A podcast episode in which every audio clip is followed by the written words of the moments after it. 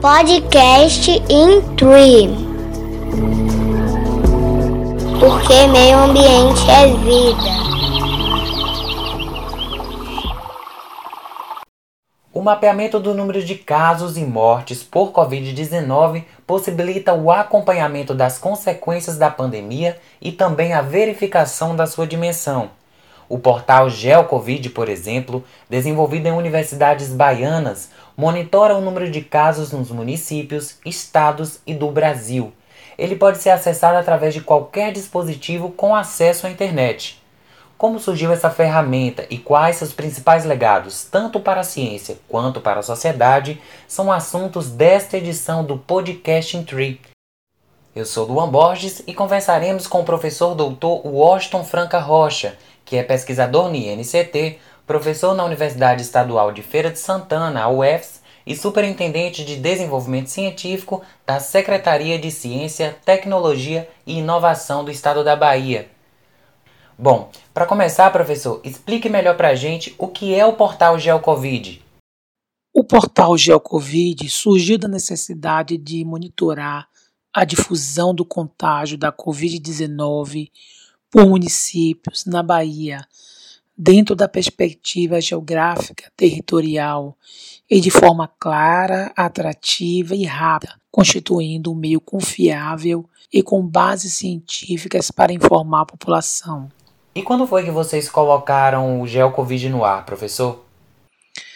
Iniciada em março, com dados apenas da Bahia, Cerca de um mês depois, essa, essa iniciativa expandiu para a visão do Brasil, uma vez que os limites estaduais não constituíam barreiras para a expansão da doença e tais vetores precisavam ser considerados no estudo. É uma proposta multidisciplinar e interinstitucional, né, professor? Mas quem participa dela? A iniciativa reuniu pesquisadores de diversas áreas de conhecimento de três universidades públicas, a UFES, a UFBA e a UESC, coordenados pela primeira. Posteriormente, agregaram-se ao grupo pesquisadores da UNEB e do IFBA. Para que os dados fiquem à mostra, existe um trabalho anterior importante, né, professor?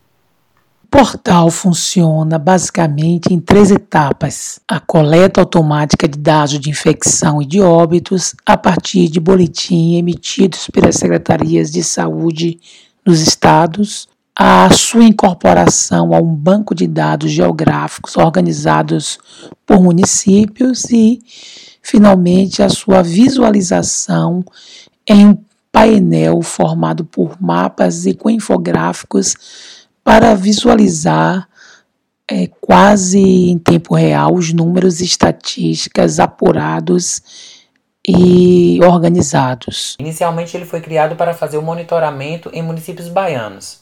Atualmente, em quais escalas ele funciona?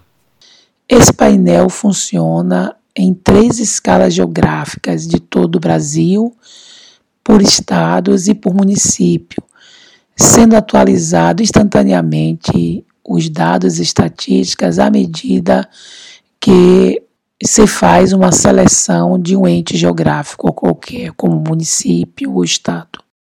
Professor Washington, além de monitorar o número de casos de pessoas contaminadas e de mortes por coronavírus, o portal também faz projeções futuras, né? Além de monitorar o crescimento da pandemia, o portal possui também recursos ou ferramentas para inferir a projeção futura de crescimento da pandemia. Diariamente, após a atualização completa de todos os estados, o banco de dados é utilizado para rodar um modelo epidemiológico geoespacial que projeta a previsão de número de casos, bem como a demanda por unidades hospitalares, leitos e UTIs. Na primeira segunda-feira de dezembro, o governo do estado confirmou a segunda onda de contágio por coronavírus na Bahia. O que o portal mostra agora, professor? O portal GeoCovid mostra nesse momento uma tendência de aumento da média móvel de número de casos e também do número de óbitos, observada desde o início de novembro desse ano.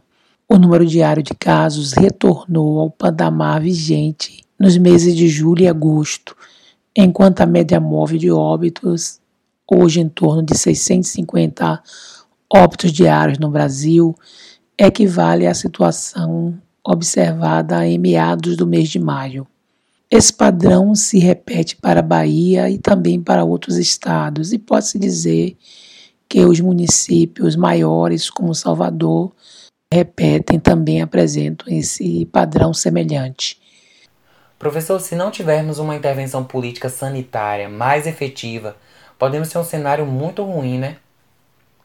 Os dados estatísticos mostram claramente que está se formando uma curva senoidal, denotando o que os especialistas chamam de uma segunda onda. É, o modelo previsional corrobora essa observação e estima um aumento de quase quatro vezes no número de casos atuais em até 45 dias.